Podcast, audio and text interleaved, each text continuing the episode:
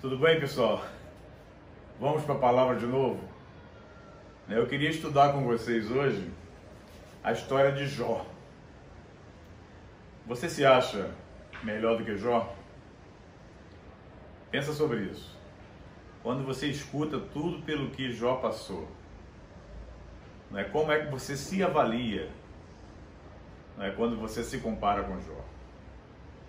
Como é que está esse teu coraçãozinho aí? Pensa sobre isso um pouquinho para avaliar o teu coração. Mas hoje eu queria né, falar com vocês né, e queria dar uma mexida né, em tudo que você já ouviu sobre Jó. Tá? Eu queria ver a história de Jó numa perspectiva diferente.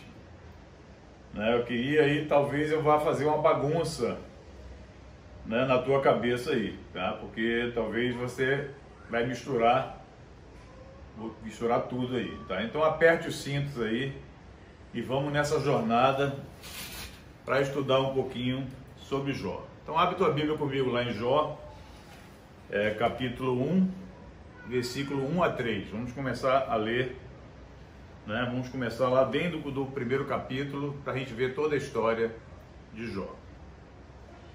Havia um homem na terra de Uz cujo nome era Jó, homem íntegro e reto, temente a Deus e que se desviava do mal. Nasceram-lhe sete filhos e três filhas. Possuía sete mil ovelhas, três mil camelos, quinhentas juntas de bois e quinhentas jumentas. Era também muito numeroso o pessoal a seu serviço, de maneira que esse homem era o maior de todos os do Oriente.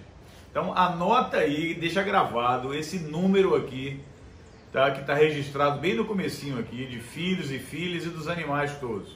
Tá? No final vai ser importante você guardar esses números aqui, tá bom, queridos? Então Jó era um líder. Jó era o maior de todos. Ele parecia não ser nem humano, né? Tão perfeito que a Bíblia apresenta ele, né? Um cara inculpável né? As suas atitudes e suas ações eram irrepreensíveis. Era justo, agia sempre com justiça, com perfeição. Esse é o perfil que a palavra nos mostra de Jó, que se desviava do mal, uma pessoa padrão, né, no exterior. Todo mundo que olhava para ele via ele assim como uma pessoa totalmente íntegra. Agora, eu quero é falar com vocês hoje sobre o interior de Jó. No coração de Jó, como é que estavam as coisas? Muitas vezes no exterior a gente aparenta né, toda essa perfeição.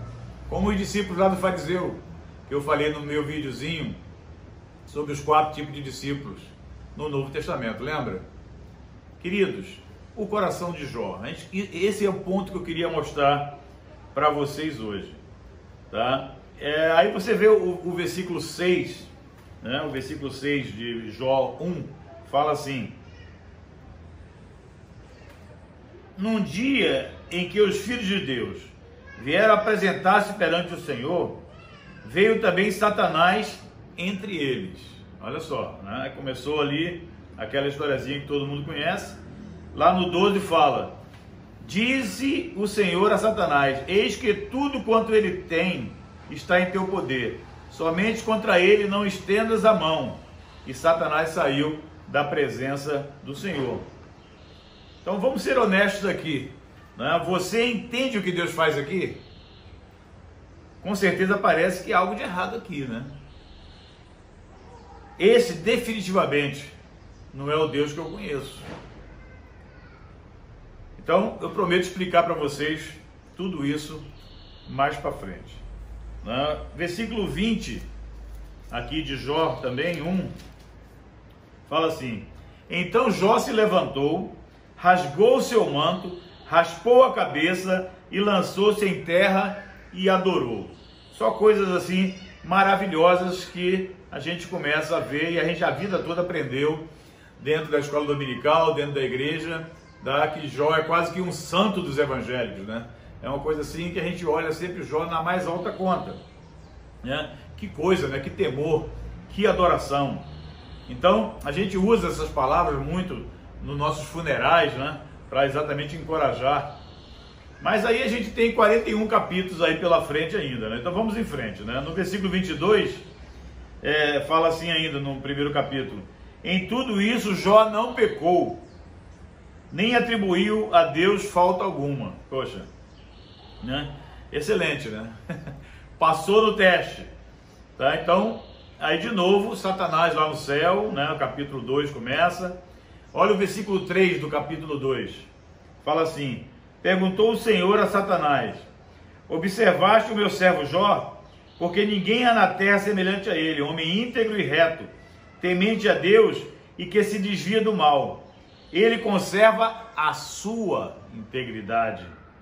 Embora me incitaste contra ele para consumir sem causa. Então Deus faz essa observação, mas aqui Deus começa a dar um alerta para a gente aqui. Né? Sua integridade. Tá? Então guarda esse ponto aqui. E olha o versículo 6. O versículo 6 fala assim: Disse o Senhor a Satanás: Eles, eis que ele está em teu poder, mas poupa-lhe a vida. Né? Então começa toda a sina, né? A, a, a, morte é a arma de Satanás, né? Mas Deus ali fala, não, né? Não poupa-lhe a vida. Aí no versículo 9 fala, então sua mulher lhe disse, ainda conservas a tua integridade? amaldiçoa a Deus e morre. Olha só, até a própria esposinha estava ali, né, como opositora também a toda essa situação. Então, mesmo assim, não pecou com seus lábios, né? E no interior, versículo 10, né? Versículo 10. Mas ele lhe respondeu: Falas como qualquer doida. Temos recebido o bem de Deus e não receberíamos também o mal. Em tudo isso não pecou Jó com os seus lábios. Mas e no interior, queridos? Isso que eu queria mostrar para você hoje. Né? Por fora ele não aparentou para ninguém pecado algum. Mas e no interior de Jó? Como é que estava o interior de Jó? Vamos ver então o que estava no seu interior. Vamos ver então o que é que estava no coração de Jó, lá dentro do coração de Jó. O que é que estava? Olha o versículo 12 e 13. Levantando eles de longe os olhos e não reconhecendo, ergueram a voz e choraram, e cada um rasgando seu manto lançava pó ao ar sobre a cabeça. Sentaram-se com ele na terra sete dias e sete noites, e nenhum lhe dizia palavra alguma, pois viam que a dor era muito grande.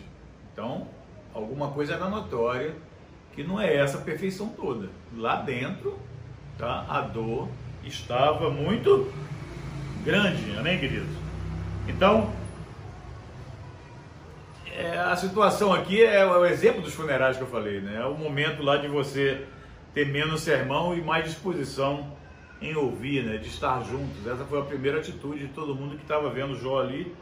Tá? E, e logo no, no, no, primeiro versículo do capítulo 3, começa a mostrar aqui, ó. Depois disso passou Jó a falar e amaldiçoou o seu dia natalício. Olha só. Aqui a gente começa a ver o quê? A gente começa a ver um sinal de depressão. A gente começa a ver tá, que ele, poxa, tinha todo motivo, né? No capítulo 4, todos amados, aí a gente vê o, o, o Elifas, né? o mais velho, né? falando toda aquela história, tá? repreendendo Jó, mostrando todas as coisas. Mas olha o versículo 6. Porventura não é o teu temor de Deus aquilo em que confias? E a tua esperança, a retidão dos teus caminhos? Olha só. Então ele dá um checkmate aqui nesse texto aqui, nesse versículo, e começando a querer mostrar Jó. Jó, será que a tua confiança não está nessa sua maneira que todos admiram de ser? Né? Será que a tua, teu temor do Senhor, né? né? Não é porventura aquilo em que confias e a tua esperança, tá? A retidão dos teus caminhos, ele começa a questionar. Jó, aparentemente você é um cara perfeito mas lá no interior, será que tem, será que está faltando alguma coisa? Tá? O que, que, será que pode estar tá faltando aí, né? Aí ele começa, né? O, o, teu, o teu temor é a tua confiança, né?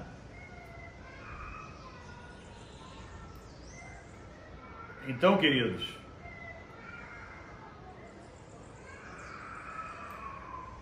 a retidão dos teus caminhos é a tua esperança. Então, temer a Deus é suficiente para a salvação? Não? Essa é a pergunta que fica. Que fica. No capítulo 5 e 6, aí Jó vai, ele responde, né? Ele responde, ele vai falando, você vai começando a conhecer o interior de Jó, ouvindo o que ele está falando. Aí vem o capítulo 7, né? Vem o capítulo 8, tá? que é Bildade, tá? Os quatro, os, né? Verso, verso, o versículo 4 fala: os filhos não eram inocentes, tinham seus pecados, né? Quando, versículo 4 de, do capítulo 8, quando todo mundo fala, poxa, os filhos, eles pagaram o preço pelo pai, como é que é essa história? Lá no, no, no versículo 4 fala: Se teus filhos pecaram contra ele, também eles lançou no poder da sua transgressão. Tá? Então, o que mostra claramente que não foi simplesmente descartar a vida dos filhos né, para querer fazer um trabalho na vida de Jó, mas eles tinham seus pecados e eles colheram coisas que eles estavam plantando. Né? No, no capítulo 9, versículo 32 e 33, tá? é interessante a gente começar a enxergar tudo isso. Começa lá, né?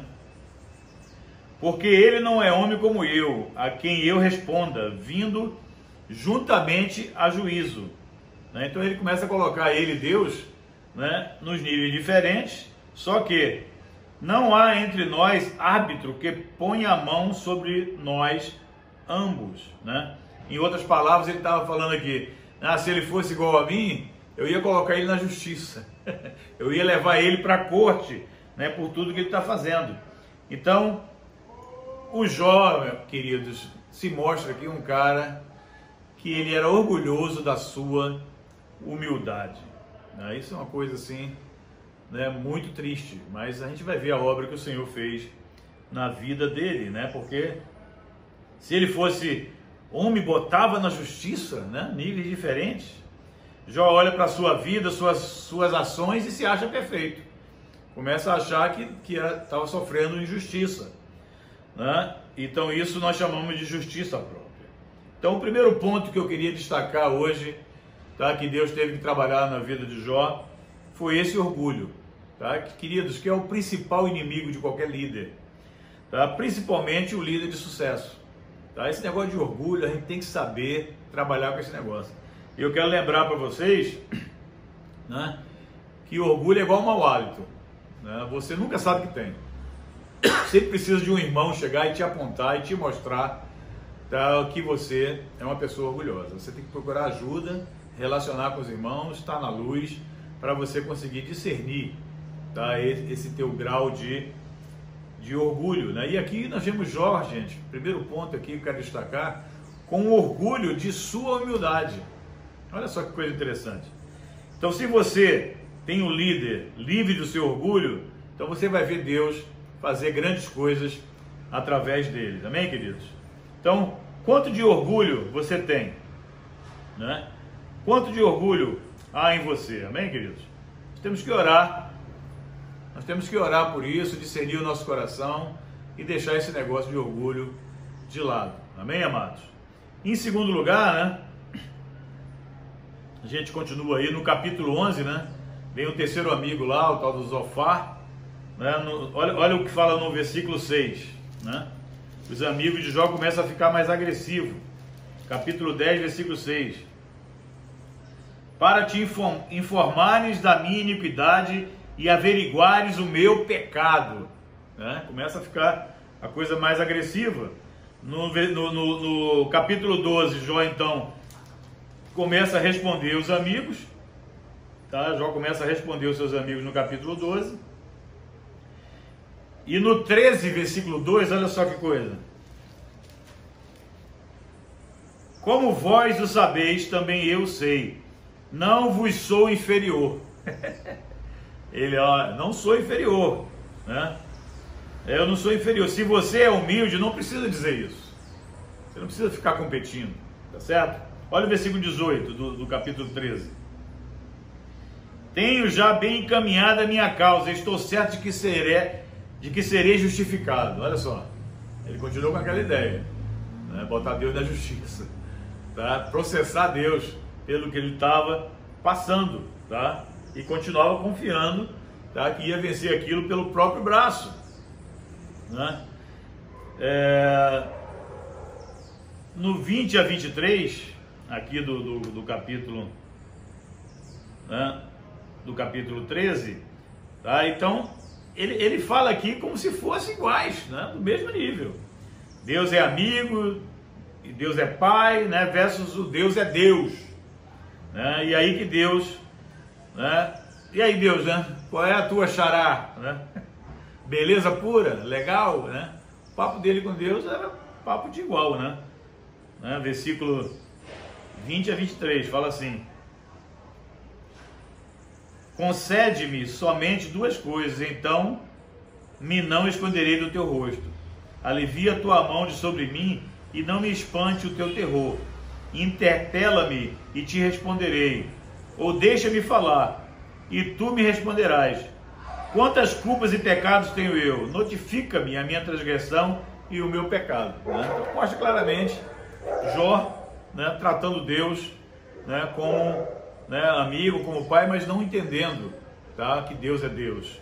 É né, uma coisa assim muito séria. Né? Olha, principalmente o versículo 23. Né? Eu, eu desafio você a falar assim com Deus. Né? né? Diga lá, Deus, que culpa tenho eu? Né? Qual o meu pecado? Minha vida é perfeita, não tenho iniquidade, não tenho transgressão nenhuma. Né? Como é que você pode confrontar Deus dessa maneira? Tá? Então, esse, queridos, é o problema de Jó eu quero começar mostrando para vocês aqui. Ele nunca pôs Deus né, abaixo, mas sempre o pôs no mesmo nível dele. Né? Então esse tipo de atitude demanda um certo tipo de disciplina da parte de Deus. Deus ele vai colocar a gente no nosso lugar. Né? Eu quero destacar aqui o culpas e pecados. Né? Tá no plural. Né? E transgressão e pecado tá no singular. Então, uma coisa é o pecado, né, as ações, e outra coisa é o pecado, a natureza, né, o pecado original. Então, queridos, Deus tinha interesse em Jó, tá? o maior líder da terra, tá? e talvez tá, seria no inferno, imagina. imagina Deus né, perder a batalha e um, um cara desse está no inferno, né, servindo a Satanás. Né, Deus não queria isso. Então Deus tenta redimir Jó completamente. Olha o capítulo 16, versículo 9. Versículo 19 do capítulo 16. 16 e 19, olha só. Agora sabei que a minha testemunha está no céu e nas alturas quem advoga a minha causa, tá? Minha honra, minha glória, minha causa, minha integridade, minha justiça ainda estava ali. Nós já estamos no capítulo 16 e Jó ainda insiste, tá? No na sua perfeição, tá? No seu exterior, aquilo que ele conseguia mostrar para as pessoas, tá? Que ele aparentemente era. Olha no capítulo 19, versículo 9. Fala: Da minha honra me despojou e tirou-me da cabeça a coroa minha honra, tá? Minha glória. Queridos, tem mais de 600 perguntas, tá? Em Jó sem resposta. Tá? Eu faço esse desafio para você. Dá para você brincar aí uns três anos seguidos no teu devocional, tentar descobrir, tá? Resposta no Novo Testamento para essas 600 perguntas de Jó sem resposta. Você vai ficar fascinado com essa relação Velho Testamento, Novo Testamento. O Novo Testamento tá, é o Velho revelado, o Velho Testamento é o Novo escondido. Você vai ficar fascinado com isso. Então, eu desafio você a fazer essa devocional. 600 perguntas não respondidas em Jó, tá, que você vai achar a resposta no Novo Testamento. É um exercício fantástico que eu aconselho para você. Tá? Você vai aprender muito com isso. Tá? Exemplo, por exemplo, vamos fazer, falar só de um aqui. É, abre comigo lá em 1 Pedro 5,4. 1 Pedro 5,4. Vamos lá juntos. 1 Pedro. Peraí, 1 Pedro 5,4. Olha só. 1 Pedro 5,4, que ele fala assim: Ora, logo que o Supremo Pastor se manifestar, recebereis a imacessível coroa da glória. Aí você faz a relação lá com o Jó 19,9 que a gente leu, tá? Então, é uma coisa assim fascinante, tá? Então, só uma dicasinha para você. Tem mais aí 599 para você brincar, tá bom? Vamos lá então, vamos voltar para Jó. Vamos voltar para Jó no 19 ainda. Tá? Jó começa, amados, a descobrir. Olha só, no capítulo 19, Jó começa a descobrir então o conceito de um redentor. Né? Olha só, 19, versículo 25, fala assim: Porque eu sei que o meu redentor vive e por fim se levantará sobre a terra. Olha só. Chegamos aqui no capítulo 19, depois de todas aquelas idas e vindas, para Jó começar, peraí, tem uma coisa aí que está faltando. Tá? A minha integridade só não vai resolver. Isso não vai me salvar. Quem vai me salvar eu sei que vive e que por fim se levantará sobre a terra. Amado que está me ouvindo até aqui, tá? eu quero dizer para você que salvação é só em Jesus, amados. Se houvesse um outro meio pelo qual o homem pudesse ser salvo, Jesus não precisaria ter morrido na cruz. Jesus é o único mediador entre Deus e o homem. Ele é o caminho, a verdade e a vida. Ninguém vai ao Pai senão por Ele. Não há salvação em outro nome, na terra, debaixo da terra, em nenhum lugar. Só no nome de Jesus é que você pode ser salvo. E Jó então começa a ter essa revelação. Vamos refletir um pouquinho sobre isso. Pensa um pouquinho sobre isso. Sonda o teu coração sobre isso. Amém, queridos? Redentor, né? Essa palavra aí é, no hebraico é o goel, né? Ou seja, você tem um débito com um amigo e você tem que pagar ou ele te levará como escravo e você paga com o teu trabalho. Em algumas situações, né? O irmão mais velho dessa pessoa, o pai ou qualquer parente, tá? alguém ia à pessoa e pagava a dívida e libertava o escravo. Tá? Então, essa é a ideia do que significa a palavra redentor. Tá certo? Você tinha uma dívida, não podia pagar, o cara te fez escravo para você pagar o teu trabalho, mas aí vai um irmão teu, um pai teu, um parente teu, um irmão teu aí qualquer, vai lá e paga aquela dívida que você tinha e te resgata da escravidão. Então, esse é o nosso redentor, esse que Jesus fez por nós. Amém, queridos? E Jó começou a entender esse negócio. Então, Jesus, né? Nós éramos prisioneiros do pecado, agora a dívida é com o Redentor. Só que Jesus não nos cobra nada né? e ainda nos chama de amigos. É o primogênito entre muitos irmãos. Quer fazer de nós o quê? Parte dessa família, né? de muitos filhos semelhantes a Jesus. Vamos adiante então. Vamos pular lá para o capítulo 29, amados no versículo 14 do 29, a gente vê alguma coisa ainda acontecendo. Olha só. Eu me cobria de justiça, e essa me servia de veste, como manto e turbante era a minha equidade. Ele continua ainda falando da tal da minha justiça. Olha o versículo 21 a 25 aqui do 29, olha só. Os que me ouviam esperavam o meu conselho e guardavam silêncio para ouvi-lo. Havendo eu falado, não replicavam as minhas palavras, né? caíam sobre eles como orvalho, esperavam-me como a chuva, abriam a boca como a chuva de primavera. Sorria-me para eles quando não tinham confiança, e a luz do meu rosto não desprezavam.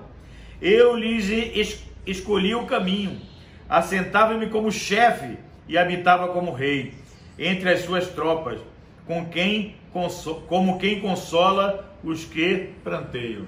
Olha a ideia que ele tinha dele ainda, ainda falando do passado dele, né, cara? É uma coisa assim impressionante. Né? O, o 31 também fala. Mas agora se riem de mim os de menos idade. Olha só. Né? Olha, olha o conflito né, de Jó. Né? O cara que estava com aquela posição e agora vem né, para passar por essa posição aqui. Então, o primeiro ponto que a gente viu foi o orgulho, querido. O segundo ponto aqui, eu quero falar de como Jó era racista. Impressionante, tá? É, continuando aqui, né? No 30 já começa a falar sobre isso, né? Nesse primeiro, primeiro versículo, né? Continua. Do que eu e cujos pais eu teria desdenhado de pôr ao lado dos cães do meu rebanho. Olha só, como é que ele fazia a separação tá? de toda a sua justiça, toda a sua glória, toda a sua integridade, toda a sua honra com aquelas pessoas que iam buscar conselho com ele. Né? Como ele desdenhou disso. Tá? Então Jó era extremamente racista. Né? Que raça, grupo de pessoas, né? Isso é crucial, queridos. Então nós temos que orar por isso também. Nós temos que orar por isso e ver o nosso coração, né? Será que esse nosso orgulho nos eleva a um ponto de achar que existe raça superior e inferior? Que existem pessoas inferiores a nós? Por isso foi minha primeira pergunta. Você se acha melhor que Jó? Né? Você quando vê o exemplo de Jó na Bíblia, você se acha melhor que ele? Como é que você tem se comparado com as pessoas? Você tem se colocado aí no, no famoso outro patamar. Gente, o clima do orgulho, do racismo, você fazer separação entre o que você é tá, e entre o que uma outra pessoa é. Eu não estou nem falando aqui de cor, não estou falando aqui de nacionalidade, mas eu estou falando da questão da superioridade que você se apresenta, tá aí tratando as outras pessoas tá, de forma inferior, achando sempre que você é melhor. Tá? Olha o problemão, cara. Além do orgulho, tá esse racismo tá? Essa, esse sentimento de superioridade tá? diante dos outros. Amém, queridos? E partindo para o terceiro lugar, vamos ver então mais alguns versos, né? Vamos voltar lá para o 6, em Jó 6, versículo 28 e 29 de novo aqui, vamos ver? Tá, eu quero agora falar de um outro ponto importante. Jó 6, 28 e 29. Fala assim: Tornai a julgar, vos peço, e não haja iniquidade. Tornai a julgar, e a justiça da minha causa triunfará. A iniquidade da minha língua, não pode o meu paladar discernir coisas perniciosas? Tá? Então, vamos fazer aqui tá? e começar a entender. Né? Lá, né? a justiça da minha causa triunfará. Tá? Ele estava assim. Mas vamos lá no 27, versículo 3 a 6. Jó 27, 3 a 6. Fala assim: Enquanto em mim estiver a minha vida e o sopro de Deus nos meus narizes, nunca os meus, os meus lábios falarão injustiça, nem a minha língua pronunciará engano. Longe de mim que eu vos dê razão, até que eu expire. Expire. Nunca afastarei de mim a minha integridade. A minha justiça me apegarei e não alagarei. Não me reprova. Né? Então você demonstra aqui, né? Jó demonstrava aqui o que? Ele não precisa de Jesus. Ele não precisa, ele é o top dos tops. Já viu aquela pessoa que não precisa de Jesus? Você fala de Jesus para ela e fala assim: Poxa, cara, essa palavra é boa lá para o meu sogro. Você tinha que falar isso para o meu sogro. Né? Mas para ela nunca é boa. A pessoa não precisa de Jesus. Né? Então, querido, para esse tipo de gente, tá? O que você faz, tá? E não o que você é, é o que é importante. Assim era Jó. Tá? O que ele fazia que era importante, não o que ele era. O exterior era importante e não o interior. Amém, queridos? Então, que obra é essa que Jesus, que Deus fez na vida de Jó? Minha integridade, minha justiça, tá? Então, no capítulo 31, tá? Começa ali, né? Fala, começa a falar serás condenado pelos teus atos, mas a salvação depende do que está no teu coração e não dos teus atos. Tá? E Jó demorou para perceber esse negócio. Lá no, no 32, versículo 1, né, Eliú lá, né, que foi provavelmente quem escreveu esse livro de Jó, né? Tá? Ele, ele fala: é, cessaram aqueles três homens de responder a Jó no tocante ao se ter ele por justo aos seus próprios olhos. Olha só. Ele começou a pegar pesado, queria mostrar para Jó isso. O cara que se achava justo aos próprios olhos. Amém, queridos? E depois lá no 33, então, versículo 8 a 12, tá? Então, até o próprio Eliú notou que Jó tinha Deus no mesmo nível, né? Você vê lá depois do 8 ao 12. Tá? Então nós podemos dizer que não há pecados em nós, amados. Nós podemos dizer tá, que nós estamos né, 100% resolvidos nessa área. Tá? Gente, está na nossa natureza, é o que nós somos. A presença do pecado está lá, só vai sair na glorificação. Aí no capítulo 34, versículos 5 e 6, né? De novo e de novo o mesmo conceito. 34, 5 e 3. Porque Jó disse: Sou justo e Deus tirou o meu direito. Apesar do meu direito, sou tido por mentiroso. A minha ferida é incurável, sem que haja pecado em mim. Olha só. Que injustiça, que dano que eu estou sofrendo. Não sou digno disso. Deus está sendo injusto. Olha só. Não tem pecado nenhum em mim. Como é que você pensa assim sobre você? Quando Deus trata contigo, é assim que você pensa? Né? Quando um ente querido teu morre, você culpa Deus? Tá? Como é que você está com esse negócio, amados? Queridos, vamos olhar essa experiência de Jó e vamos aprender para a nossa própria vida também. Porque o Senhor quer fazer uma obra na tua vida como fez de Jó. E espero que não seja da mesma maneira, que você não precise passar por tudo que Jó passou para você conseguir enxergar quem é Deus. Amém, amado? No 34, tá? mostra então para gente que Jó continuou com esse conceito. E no 38, querido, no capítulo 38, Deus aparece pela primeira vez a Jó. Então Deus, né, o Criador, distante, né? Quem ele é, né, nesse segundo discurso, né? E adiante, como é que ele age, né? Olha o versículo 3 do 38.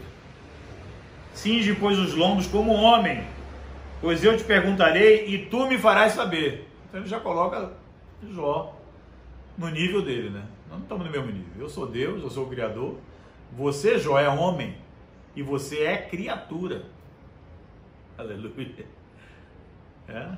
E queridos, vamos ver que tudo que Deus fez para resgatar Jó, para que Jó tivesse uma verdadeira conversão, foi por amor. Né? Foi por amor. Deus é amor. Amém, amados? Vamos entender esse processo aí da verdadeira conversão de Jó. Né? Aí vai, ele começa a falar: ponha-te em teu lugar. Né? Então Deus ele mostra aqui até um, um, um senso de humor, né? Quando ele começa a fazer as perguntas para Jó. Olha o versículo 4. Onde estavas tu quando eu lançava os fundamentos na terra?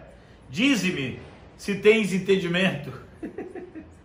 Deus é Deus, você é você, amado, amém? Deus é Deus, você é você. Então o capítulo 38 e 39 começa a mostrar isso tudo com muita clareza, Deus colocando Jó no seu devido lugar. Né? No capítulo 40, versículo 3 e 4, aí começa, queridos. Jó colocando-se em seu lugar. Olha só, capítulo 40, versículo 3 e 4. Então Jó respondeu ao Senhor e disse: Sou indigno. Que te responderia eu? Ponho a mão na minha boca. Né? Jó começa então, amados, tá? a ter o entendimento. Amém? Foi essa a resposta então. Começa a dar uma certa esperança aqui. Olha o versículo, olha o versículo 6. Então o Senhor, do meio de um redemoinho, respondeu a Jó. Então aí vem né, o segundo discurso de Deus, como ele age, tá? Olha o versículo 10, 11 e 12. Fala assim: Orna-te, pois, de excelência e grandeza, veste-te de majestade e de glória, derrama as torrentes da tua ira e atenta para todo soberbo e abate-o. e aí, meu amado querido, a soberba está aí em algum lugar? O Senhor abate né, o soberbo.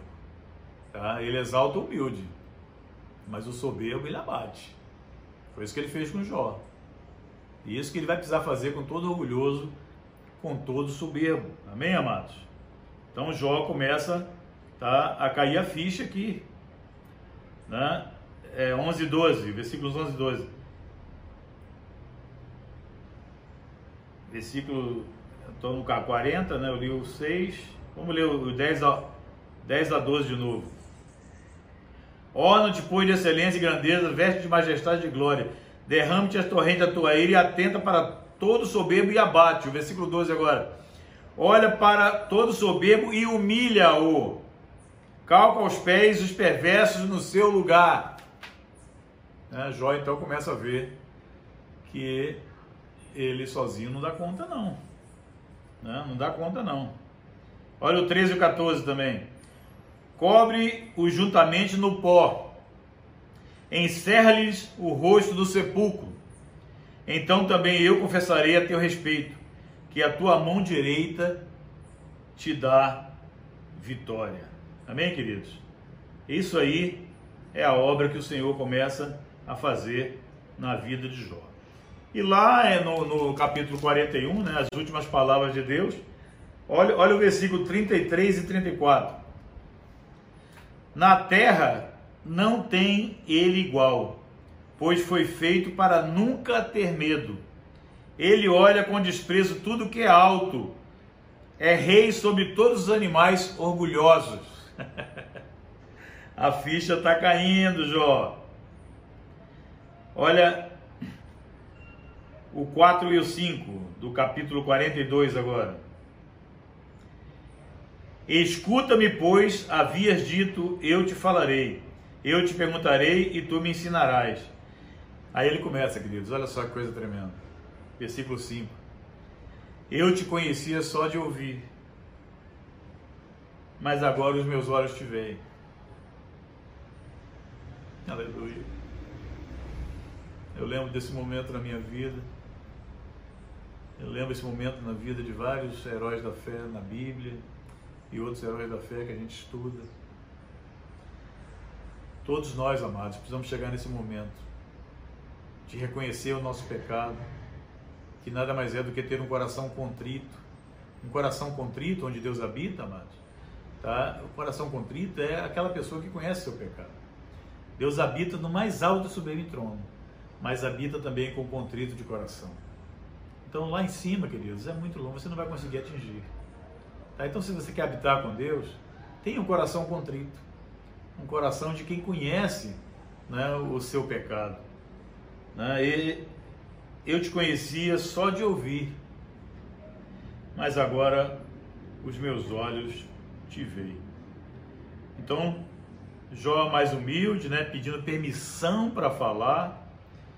Então, queridos, o que, que era o Jó, amado? Jó era, era um cristão nominal, queridos. Era, era como muitos católicos e evangélicos hoje. Era um religioso. Tá? Ele vivia do exterior. O interior dele era todo arrebentado. Era um discípulo de fariseus.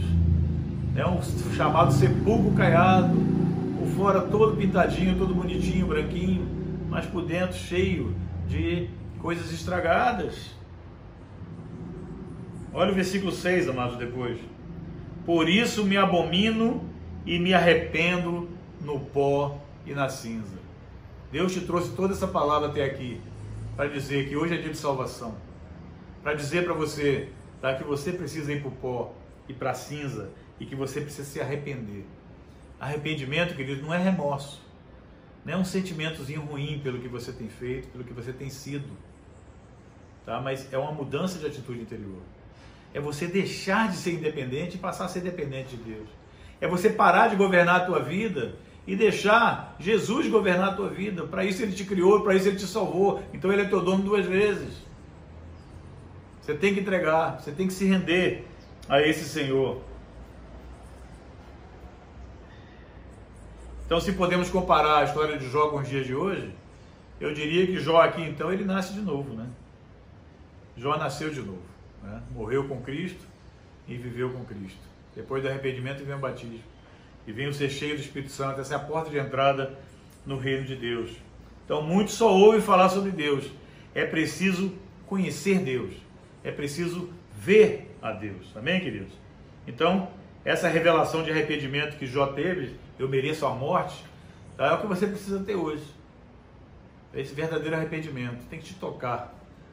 Tá? Essa experiência tá? de não apenas ouvir falar do Senhor, mas de ver o Senhor. Deus quer te levar para essa experiência hoje. E o versículo 7 ainda fala: Tendo o Senhor falado essas palavras a Jó, o Senhor disse também a ele: Faz o te manita. A minha ira se acendeu contra ti e contra os teus dois amigos, porque não disseste de mim o que era reto, como o meu servo Jó. Tá? Então Deus ele mostra, ó, Jó entendeu. Agora chega para os amigos e fala: agora faltou vocês entenderem também. Aleluia. E fala para você hoje. Tá? Esse processo todo que Deus está te trazendo para conhecer a Ele. Tá? Até quando você vai resistir? Tá? Hoje é dia de salvação. Amém, querido? Está me ouvindo aí. Aí ele fala, né? Meu servo Jó orava por nós, né? Ele, a Bíblia fala para a gente orar pelos inimigos, né? Tá? Então, Jó estava lá. Agora eu quero fechar, então, lembrando para vocês aqui, lá do que eu pedi para vocês anotarem, daqueles números, tá? Dos filhos, das filhas e todos aqueles animais que ele tinha, né? Aí no versículo 12 e 13, como Deus prometeu, tá? ele dobrou tudo. Aí fala lá, né? no versículo 12 e 13 aqui do, do último capítulo, né? do 42, versículo 12 e 13, olha só. Abençoou o Senhor o último estado de Jó mais do que o primeiro, porque veio a ter 14 mil ovelhas. Quanto é que tinha antes? Né? Tinha 7 mil, veio a ter quantos? 14 mil. Tá? É, 6 mil camelos, tinha 3 mil antes, passou a ter 6 mil. Tá? Mil, mil juntas de bois, tinha quantas antes? 500. Tá? Passou a ter mil. E mil jumentas, tinha quantas antes? Lá no primeiro capítulo que a gente leu, versículo 1 a 3, tá? tinha 500, passou a ter mil jumentas. Aí fala o seguinte: também teve outros sete filhos e três filhas. Quantos filhos tinha antes? Sete. Quantas filhas? Três. Ué, mas por que não dobrou também? Tá? Por que, que não dobrou também? E os filhos? Por que não dobraram? Porque no céu, queridos, tá? na eternidade, ele tem 14 filhos e seis filhas. Porque aqueles que morreram lá, tá? ainda conta. Amém, amados? Ainda conta. Então, na realidade, dobrou também o número de filhos e filhas. Amém? Porque o homem, né, depois de, de que morre, se torna eterno também. Amém, queridos? Então, né, com o Senhor tá, estão aquelas pessoas que morreram em Cristo, né, estão com Ele. Né? Por isso ele, Jesus foi no Hades para trazer cativo o cativeiro. Amém, amados? Então, os seus filhos são investimento eterno. Você aí que já perdeu né, um, algum filho, né, ou pequenininho, ou já grande, ou até mesmo no teu ventre, tá? aquele aborto espontâneo que teve, tá? saiba tá? que para o Senhor tá? são investimento eterno, estão lá, amém queridos? Então as coisas materiais passam, tá? É, não vou nem entrar aqui nesse detalhe desses números, né? Os hebreus têm muitas coisas sobre números, mas não vamos ficar nisso hoje. Amém, queridos? Mas vamos ver que coisa interessante. E outro detalhe interessante que eu destaco para terminar é que Deus falou para para Satanás, né, que, que podia tocar em tudo menos em Jó. E ele não falou especificamente a esposa de Jó. E a esposa de Jó não foi tocada, tá? Porque ela tá, ficou com ele sempre, foi ela que teve esses outros filhos e filhas. Então, por que Satanás sabia que não podia tocar também na esposa de Jó? Porque Satanás também entende que o princípio de Deus é que o homem e sua esposa é uma só carne. São uma só carne, amados. Tá? Então, tocou em um, tocou em outro. A mulher ficou lá tá? e passou pela experiência dela, tá? mas não foi tocada também tá? Porque até o próprio Satanás sabia que quando ele se comprometeu com Deus a não tocar em Jó, na vida de Jó, tá? Que ele também não podia tocar na vida da esposa de Jó. Amém, meus amados? Faça a tua reflexão, tá? Fica com Deus. Não esquece, tá? Se você ainda não se inscreveu, se inscreve lá no canal.